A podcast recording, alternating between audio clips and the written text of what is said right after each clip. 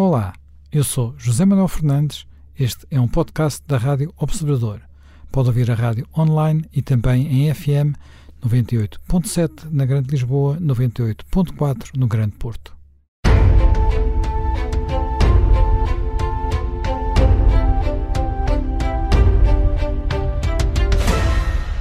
Bem-vindos de regresso a mais um Conversas à Quinta e hoje vamos uh, falar da situação que está muito tensa uh, na Ucrânia.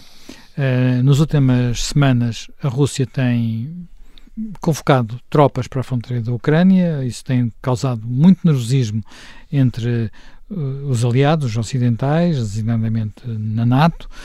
houve já uma conversa telefónica entre o presidente Putin e o presidente Biden, mas a situação continua fluida e uh, há quem esteja muito preocupado. Portanto, a questão que está em causa, uma das questões que está em causa é saber se países como a Ucrânia, mas também a Geórgia, podem ou não evoluir no sentido de um dia poderem vir ser membros da União Europeia ou da NATO, algo que para uh, Putin em particular é uma espécie de linha vermelha.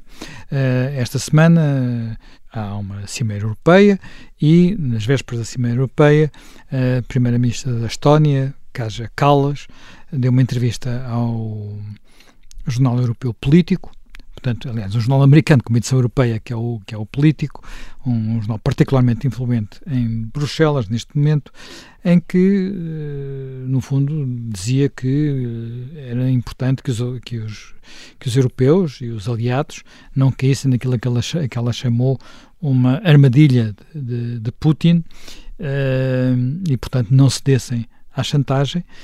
Recordemos que os países bálticos acabaram por, por aderir não apenas à União Europeia, mas também à NATO, e, portanto, eh, no fundo, ela estava a dizer que era necessário que todos tivessem a mesma possibilidade, eh, e ela chegou a usar uma expressão muito forte.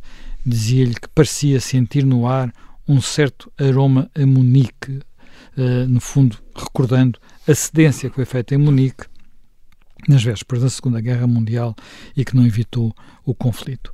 Uh, Jaime Gama, uh, esta, esta preocupação da Primeira-Ministra Estónia faz sentido?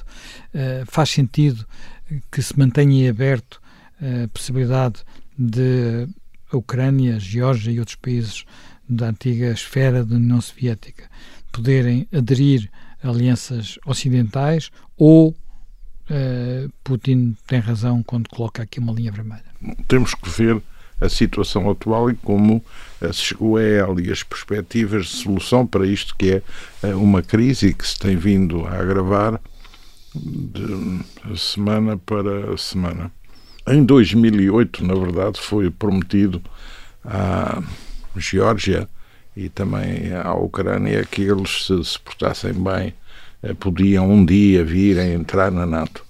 Mas esses dossiês depois foram um bocado congelados, congelados e uh, reafirmou-se sempre aquele princípio de que os países são soberanos sobre a sua política externa, sobre a maneira de escolher as suas associações e também não há direito a ninguém ter uh, uma esfera de influência própria.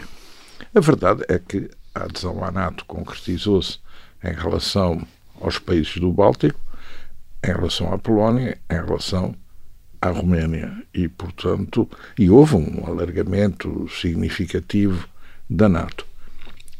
A Rússia nunca engoliu bem essa situação. Numa primeira fase estava mais vulnerabilizada e possivelmente aceitou os factos mais do que eh, a própria doutrina mas sempre que pode eh, procura valer os seus pontos de vista.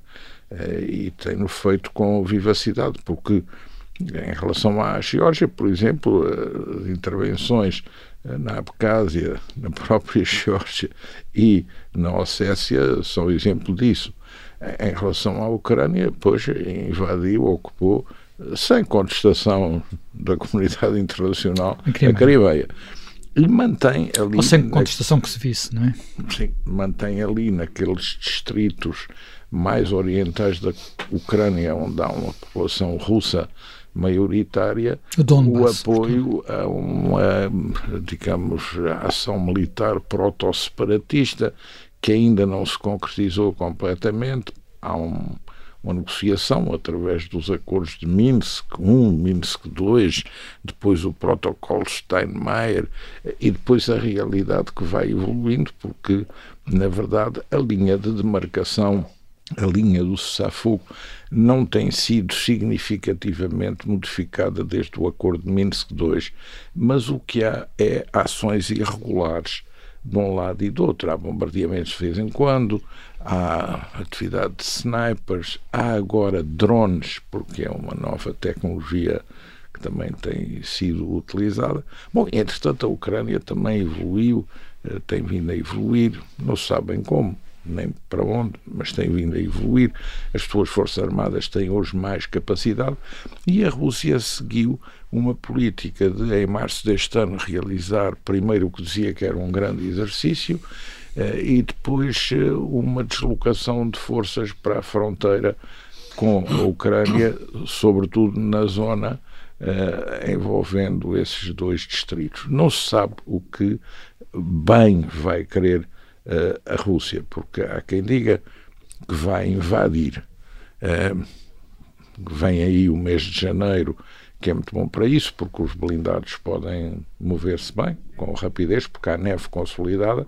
Antes há uh, lama e gelo, e depois há lama e gelo, portanto a ocasião ideal é o mês de janeiro, e depois porque eles estão a meio do ciclo de vida de um contingente de serviço militar obrigatório e, portanto, é o momento ideal para utilizar essa tropa, é nessa ocasião.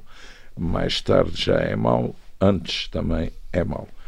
Mas também os observadores dizem que, apesar desse número, que varia entre os 170 mil ou 187 mil ser muito elevado, não há ainda uma configuração de ordem de batalha completa de onde se extrai a conclusão que aquela força está perfeitamente organizada e estruturada com todos os sistemas necessários para fazer uma ofensiva rápida sobre a Ucrânia.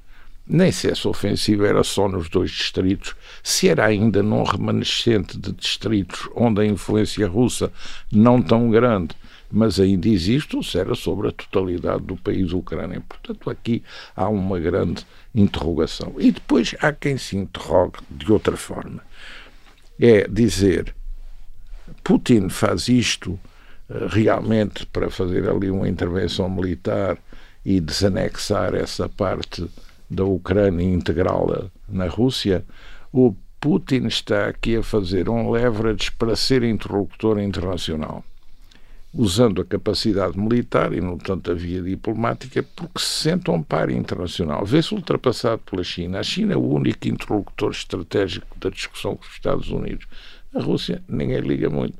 Portanto, esta é uma maneira de Putin ser um partner da negociação internacional, de obrigar, de levar os ocidentais a falarem com ele, a legitimarem-no eh, por contraposição, mas a legitimarem. E por isso é que ele veio fazer uma proposta que já passou ao Biden e também ao Boris Johnson, porque ele também conhece bem os circuitos eh, aliados, que é bom, chegou a altura, vamos redefinir aqui a relação entre a Rússia e a NATO. Uh, e, e, Biden, de certa forma, ao dizer que não ia deslocar um único soldado americano para a Ucrânia, ao dizer que a Ucrânia não é membro da NATO e, portanto, não está coberta pelo artigo 5 da defesa coletiva, ao dizer que estava disponível para esse diálogo, assessorado pelo Reino Unido, pela França, pela Itália e pela Alemanha, um quinteto, um, abre um caminho de resposta. Será o caminho de resposta suficiente para acomodar Putin a desistir da ação militar ou não veremos a seguir? O que é que quer Putin? Putin quer, no fundo, isto.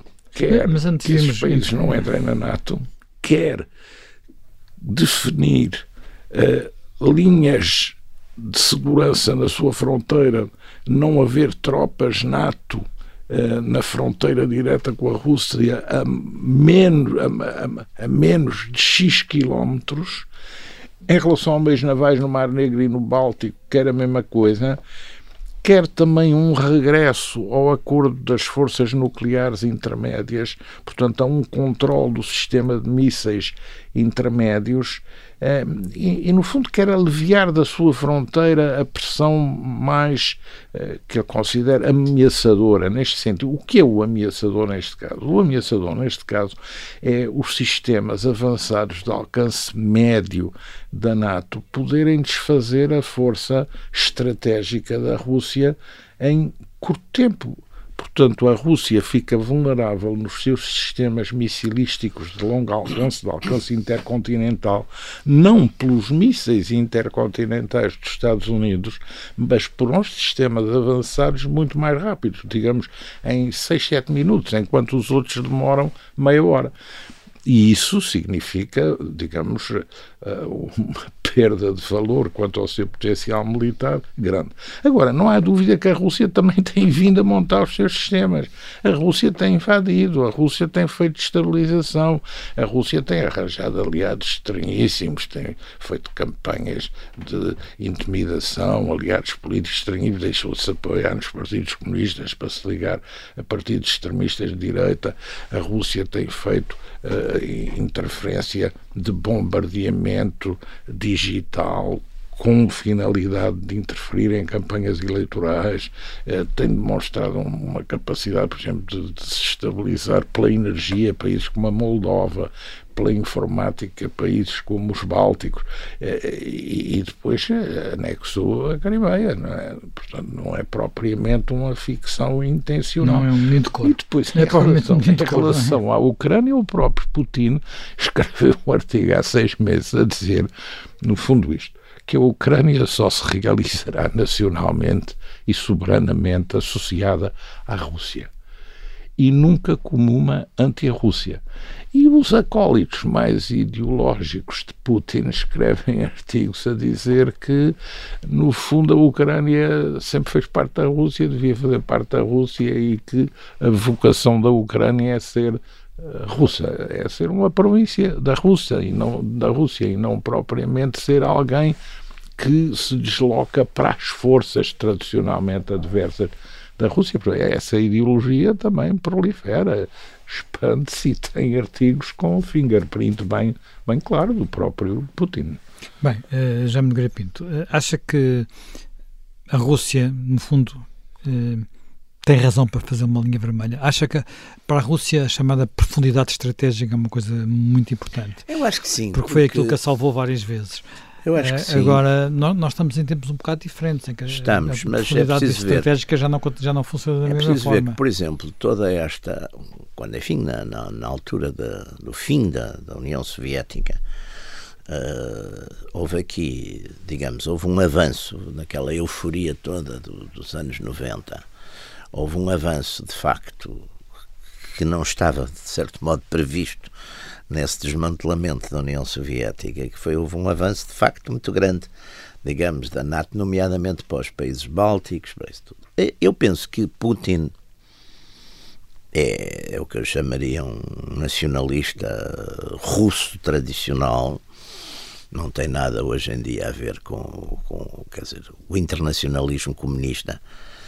Uh, era aquilo que trazia, digamos, os russos para todo o mundo uma vez acabado esse internacionalismo comunista, eh, a Rússia tem claramente, quer ser Putin, quer manter uma, um poder na Eurásia, quer dizer, quer manter a Rússia como um poder na Eurásia, tem problemas muito complicados, nomeadamente problemas demográficos, não é? A Rússia tem aquele gigantismo territorial Uh, qualquer coisa como 15, 15 milhões, não é? De, de quilómetros quadrados, ou parte disso.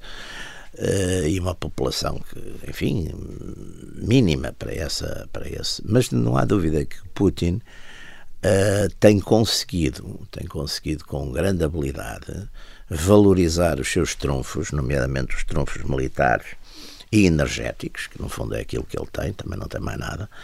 Tem, no fundo tem essa parte militar e tem o oil and gas, a economia russa não é uma economia muito significativa é, em termos comparativos, é para aí a 17 ou 18 do mundo, não é? Não, não tem.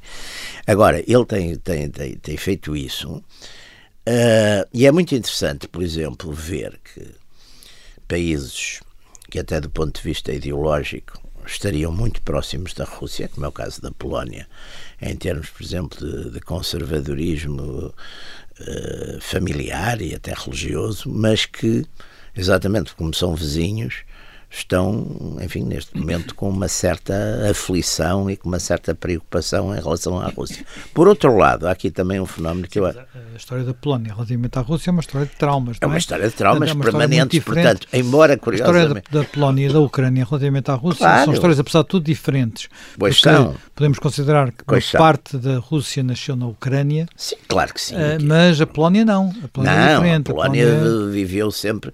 Com, em conflito. Com, em, em conflito. conflito e, enfim, não era só a Rússia, era também a, a, o Império dos Habsburgos, era também a Prússia, quer dizer, toda a gente sempre a dar pancada na, na Polónia. A Polónia também fez um bocado por isso, porque teve até tarde uma monarquia eletiva, que era uma forma de cada vez que tinha, morria um rei, haver uma, enfim, haver um, um, uma crise política. Mas a gente vê, por exemplo, a atitude completamente diferente dos países, o caso, por exemplo, da Itália e da França, que, em relação à Rússia, têm até atitudes, de certo modo, bastante simpáticas e abertas, etc. Até porque eu penso que têm a noção de que a Rússia, esta Rússia de Putin, como aliás a Rússia tradicional, não tem para cá do, enfim, da Alemanha ou para cá dos rios do, do, do, do Oder, não tem propriamente ambições e não tem, de facto, não, não tem, portanto, e isso também é um problema que é muito importante e que acaba por ser bastante divisivo quer nas atitudes da União Europeia, quer na própria não tem NATO. Não tem ambições, mas não deixou não... de interferir várias vezes na política do lado Sim, de casa. Sim, mas de uma forma pouco significativa. Não, e o que eu acho aí é que, portanto, é, é, é de facto os objetivos de Putin ali, são esses. E com, e com relações, por exemplo, com, com alguns partidos na Europa. Com, Sim, com os partidos que no fundo têm a mesma ideologia. Com partidos, com partidos nacionalistas. Mas que têm a mesma ideologia que a Rússia. Quer dizer, a Rússia hoje é um Estado do ponto de vista. Em Portugal, quem defende, quem defende a Rússia continua a ser o Partido Comunista. Isso é que é curioso. Mas foi, uma, foi um resquício que ficou da, da herança, até porque o Partido Comunista, em algumas coisas, é um partido também conservador, se quisermos ver as coisas assim. Mas é curioso, porque essa atitude, eu acho que essa atitude é, é importante e interessante, porque lá está, põe em confronto duas coisas que são chave na política dos Estados, que é a afinidade ideológica que, relativa, que acaba por contar pouco eh, quando a geopolítica, os interesses nacionais são, se opõem, que é o caso, é o caso mais típico, não é? Da, por exemplo, do caso de, exatamente da Polónia com a Rússia. A Polónia, no fundo, do ponto de vista, eh, chamamos assim, ideológico, tem muitas linhas próximas do, das linhas do, do, do, Putin, não é? De, apoio, Putin apoia-se na Igreja Ortodoxa Russa, a Polónia é a Igreja Católica, são ambos conservadores, definem, por exemplo, a questão do. Ambos têm o casamento definido como uma, uma relação entre um homem e uma mulher, quer dizer, pontos que hoje em dia são até muito contestados noutras áreas, mas que têm essas identidades todas, mas depois, quando chega a hora da enfim, do, do, das fronteiras, do risco, etc., é evidente que os polacos têm um, um, longuíssimo trauma, não é? E que esse é sempre o problema dos nacionalismos, é que os nacionalismos, o problema das identidades dos nacionalismos ou das linhas dos nacionalismos, é que depois tem as questões nacionais, que muitas vezes a ideologia pode ser próxima, mas depois as questões nacionais, chegada a hora da verdade, contam muito, não é? Isso também é um fator que, que se tem que levar em conta neste momento. Agora, eu penso que que Putin está, está, está, quer dizer, está muito vai fazer. Também não o vejo com grandes aventuras, quer dizer, não, Putin não é propriamente um Hitler, não, não tem nada a ver, quer dizer, é, é muito, é muito racional, é muito é muito de razão de Estado, é muito racional, é, é muito realista, portanto não estou a ver, estou a ver, digamos, uh, enfim, ameaçar, pressionar, mas não estou a ver Avançar. Avançar.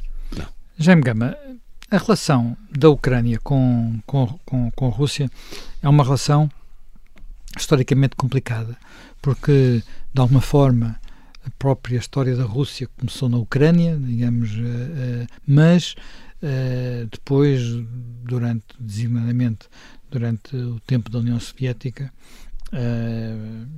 a relação de, de Moscovo com a Ucrânia foi complicada. Houve períodos longos em que a Ucrânia foi muito sacrificada pelo regime soviético, eh, designadamente durante o período de Stalin, durante o período da coletivização.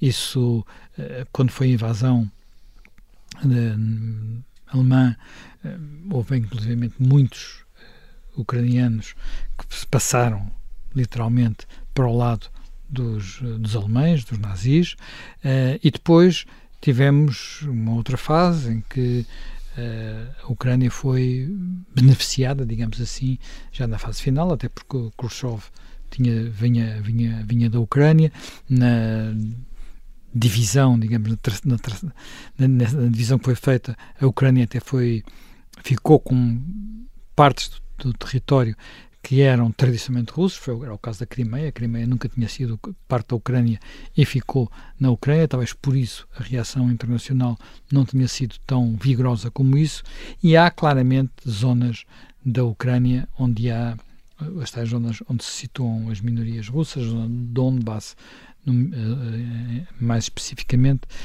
que são zonas eh, onde, eh, digamos, onde há, onde há, dúvidas sobre se são realmente Ucrânia, se não são Ucrânia, portanto, porque isso no tempo das nacionalidades da União Soviética isso não era um tema, digamos assim, as nações eram, tinham um lado um bocado um lado quase arbitrário, digamos, não, totalmente não, mas um, uma parte arbitrária. Hoje em dia, na política interna da Ucrânia, essas uh, isso nota-se muito, porque nós olhamos, por exemplo, para os mapas eleitorais e é claro que existe uma. Sempre que há umas eleições, há uma minoria, ou maioria, já foi maioria pró-russa, que vota na parte leste, uh, que apoia um, um, candidato, e depois uma maioria anti-russa que apoia outro candidato, e isso acaba sempre por ser muito determinante no próprio, no próprio resultado eleitoral.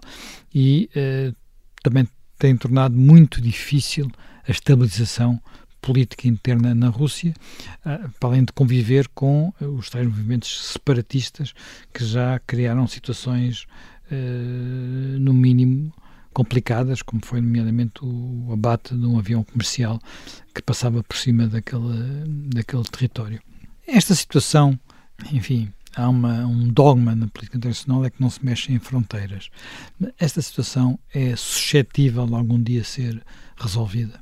Bom, é, para ser definitivamente resolvida irá durar bastante tempo, mas é, é suscetível de ser contida e de ser gerida por forma a não fazer. Até porque o valor daquela região tinha muito a ver com aquilo que era uma, digamos, que eram riquezas antigas, não é? Que eram minas, indústrias, mas de um tempo que se calhar já não tem o valor que tem hoje, não é?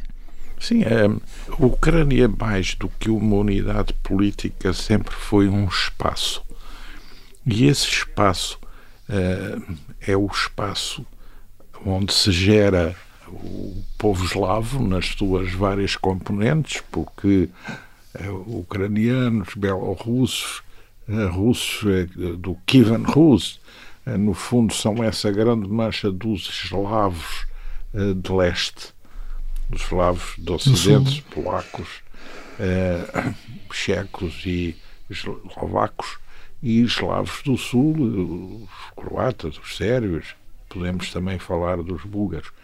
Depois ali com a Roménia e a Hungria, que não são eslavos, e a norte também com os bálticos, que não são, não são eslavos, e depois com a Alemanha. E na história da Ucrânia, esse espaço também sempre foi eh, polarizado. Uma parte mais pela Rússia, do ponto de vista eh, geopolítico, do ponto de vista económico e do ponto de vista religioso, porque é um predomínio da Igreja Ortodoxa e da Igreja Ortodoxa de Moscou porque depois há também uma igreja ortodoxa que se constitui mais tarde autocéfala ucraniana. E há também algumas ligações a Bizâncio.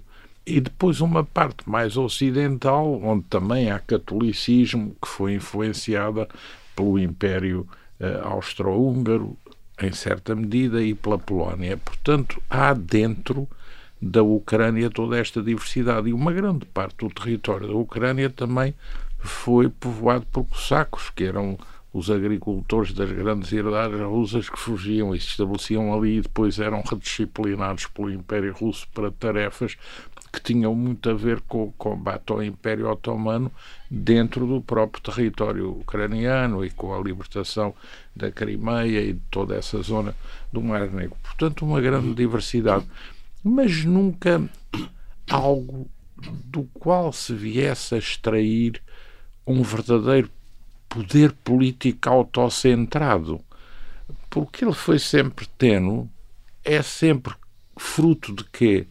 De períodos em que há ausência das esferas de influência das grandes potências vizinhas, e a bem dizer, a consolidação é feita com a República Soviética da Ucrânia, isto é, com a presença do sistema soviético na Ucrânia, que faz estruturar aquilo numa certa articulação que nunca existiu antes, porque antes houve ali, digamos, vários senhores, várias vassalagens, guerras que passaram por ali, nunca houve a emergência de uma Ucrânia soberana com Sim. uma centralidade estatal. É um país relativamente como país, como Estado, é um Estado novo, um Estado recente. Isso também é algo que complica a estruturação de um sistema internamente na própria Ucrânia, porque a estruturação do sistema político na Ucrânia tem sido muito difícil. Isso é o que também tem dificultado a solução dos problemas, porque as forças políticas são muito vulneráveis a pressões externas, a grupos de interesses, não se sabe bem a quê, Sim. e também têm mudado muito com a conjuntura.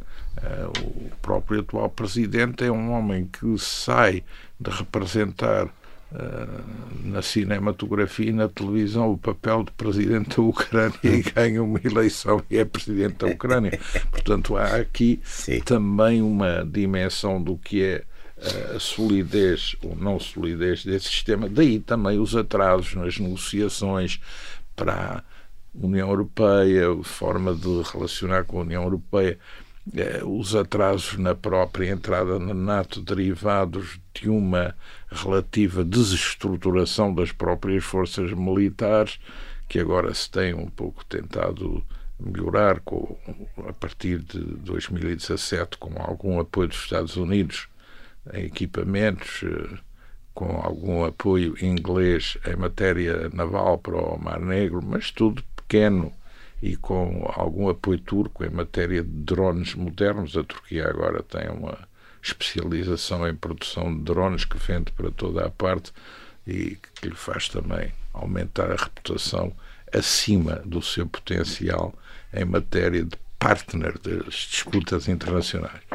Mas a verdade é, é que também a ausência de definição de um sistema político verdadeiramente credível e consistente na Ucrânia tem dado margem a que todos os campos que querem agir sobre o espaço da Ucrânia tenham um terreno fértil. Por exemplo, esses dois distritos, Donetsk e Luhansk, que são lá os distritos que se proclamaram independentes e que têm uma espécie de forças militares, nessas forças militares entram brigadas ortodoxas, quase brigadas internacionais em que estão lá húngaros do Jobbik.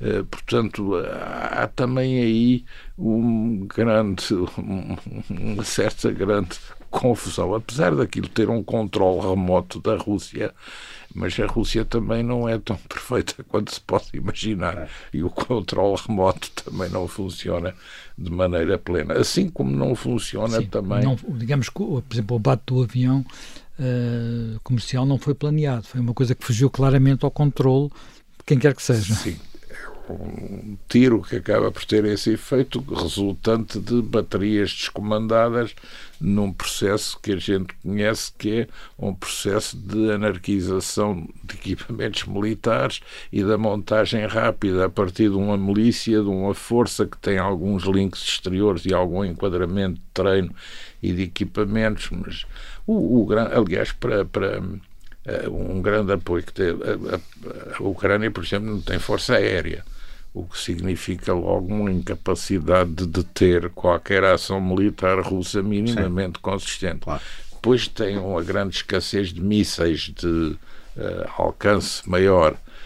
tem agora os mísseis americanos Javelin, que são bons na luta anti-tanque, mas isso também não basta para fazer uma força armada. Embora eles tenham até os russos consideram que eles estão a, a, melhorar e a avançar para uma política genocidária em relação à população russa dessas zonas.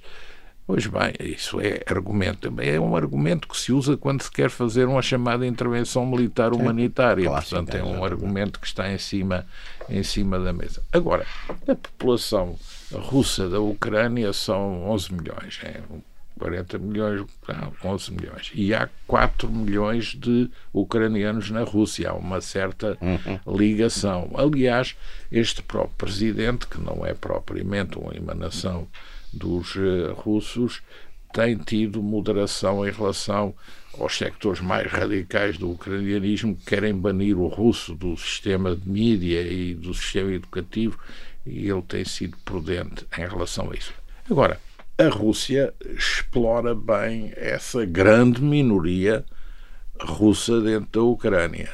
Uh, o que é que a Rússia quer? É separar aqueles dois distritos uni-los à Rússia, como fez com a Crimeia, mas também perder influência no resto da Ucrânia, é usar esses dois distritos e a situação militar que ali há como leverage para levar a Ucrânia e a comunidade internacional a retirar o apoio à Ucrânia no combate ao separatismo russo e para haver ali uma Ucrânia mais acomodada que nunca seja uma Ucrânia frontliner da NATO isso está por definir.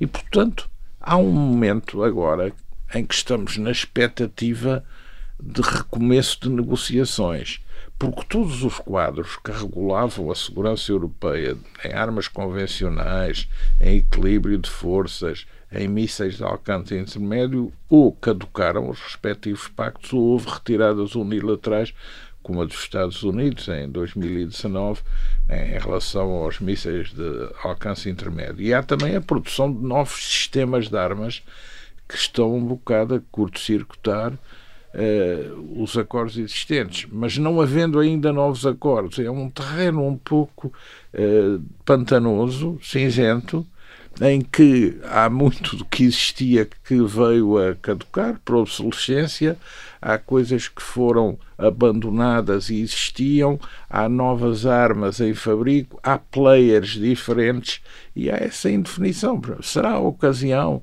de regular isso de uma forma mais estável, porque não haja dúvida, esta questão da Ucrânia é um irritante nas relações entre os Estados Unidos e a Rússia. E os Estados Unidos, no seu íntimo, Trump denunciou várias vezes essa intenção e Biden, agora na forma como reagiu e respondeu à ameaça militar russa na fronteira da Ucrânia, eh, os Estados Unidos, no fundo, gostariam de ter a Rússia um pouco on board para enfrentar a China. Claro.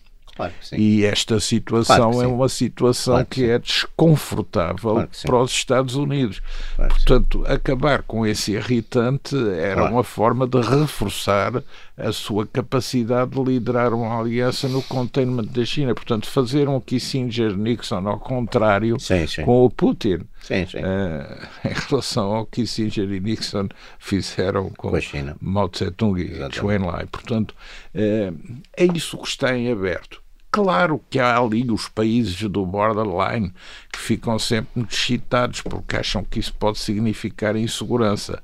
Mas há outros mais realistas. Eu, por exemplo, fiquei surpreendido porque Boris Johnson, só pelo facto de ter sido contatado por Putin, uh, ficou imediatamente uh, quase no papel de Tony Blair em relação a esse tipo de articulação internacional, porque uh, tendo saído da União Europeia pode dizer-se perdeu leverage, não, pode dizer-se também ganha leverage e, e, portanto a Inglaterra sempre cultiva muito esse relacionamento com a Rússia historicamente e gosta de ter aí uma posição. Portanto, nós estamos na véspera de uma gesticulação no plano militar que é grande no aparato, mas menos grave na sua factualidade ofensiva e no seu potencial explosivo eh, e de uma antecâmara de negociações no plano diplomático que ainda não está formatada, mas que possivelmente vai nascer muito em breve e que está a ser discutida entre os parceiros da Aliança. Agora, a criação do quinteto dentro da Aliança também faz com que dentro da Aliança Atlântica haja uma espécie de diretório. Sim, e um e diretório. Alguma, e haja é, claramente alguma, algum desconforto. É, é um bocado diferente da noção de segurança coletiva. Sim, e há, e há um desconforto, pelo menos evidente nesta entrevista que eu citei há pouco da Primeira-Ministra da, da, da, Estónia. E há outro. Da Estónia ou da Eslovénia? Da Estónia, da Estónia. Sim. Há um outro aspecto que também é importante neste momento, que é acabamos de assistir à mudança de liderança na Alemanha e à saída de cena de Angela Merkel. Angela Merkel tinha uma particularidade que não era de menos importância neste, neste quadro. Era alguém que vinha do leste da Alemanha e falava russo. Portanto, ela, quando, se, quando muitas das discussões que tinha com Putin eram em russo, uhum. e quando tinha que levantar a voz a Putin, levantava a voz em russo. em russo. E eu tenho, enfim, descrições de que isso aconteceu algumas vezes. E ele falava alemão, E ele falava secreto. alemão, e ele falava alemão, exatamente, sido ah. agente secreto na, na, na, na, antiga RDA.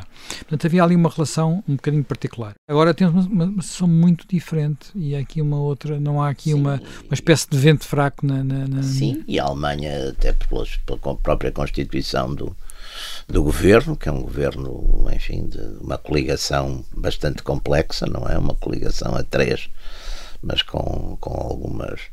Portanto, eu, eu, eu, eu, eu confesso que, francamente, eu nestas questões. Nunca foi muito forte em eu nesta à questão da, Não, nunca foi. Não. Exceto em momentos muito de, nesta, mais críticos. Nesta questão da, da Ucrânia. Ela tinha o interesse do gás. Ela tinha o interesse do gás que era que muito, muito importante. Sempre achei na questão da Ucrânia que a Ucrânia é assim, exatamente como, como a Finlândia tinha sido neutral durante a Guerra Fria, quando acabou a Guerra Fria, a, vantagem da Ucrânia para toda a gente era a Ucrânia ter ficado neutral e, portanto, fora de.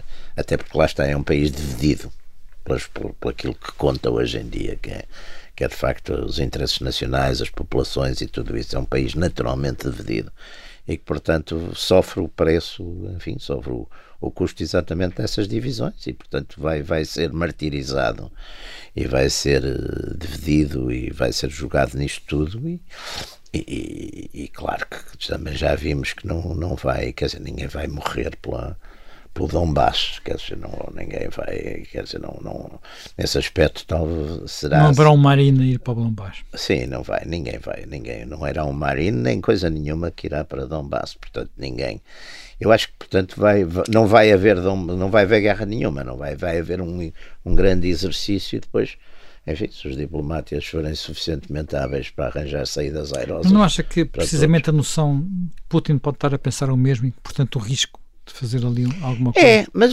mas Putin é, parece, pelo menos até hoje, parece ter sido ser um, ser um governante bastante eh, enfim, racional e bastante realista. Mas isto é racional, que eu estou a dizer? Não há, não há risco nenhum de nenhum marido ir morrer para lá? Sim, isso não há. Não há, mas eu não creio que ele vá para uma invasão física, até porque, melhor ou pior, sempre haveria algum ucraniano para, para defender, não é? Portanto, e não me vejo que, que haja.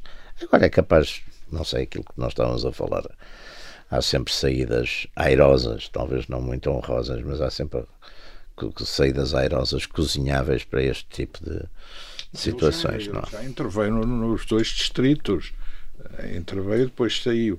E, e não deixará aquelas uh, tropas todas que ele ajudou a organizar serem exterminadas pelo claro. exército ucraniano. Isso não deixará. A questão é de saber se Sim, ele quer mesmo arrancar aqueles dois uh, distritos ou se o que ele visava era a totalidade da Ucrânia, o que me parece algo impossível e que Sim. ele próprio percebe que não tem condições Sim. para isso, ou então se era um recorte maior do que os dois distritos e que permitisse fazer uma cintura russa ao mar da Azov e a ligação por terra à Crimeia. O que também é um bocadinho, eh, enfim, uma ambição um pouco excessiva, eventualmente. É, é, preciso ter o desejo de fazer um enfrentamento muito sério. Muito sério. Bem, nós, entretanto, uh, esgotamos o nosso tempo. Uh, Reencontramos-nos dentro de uma semana.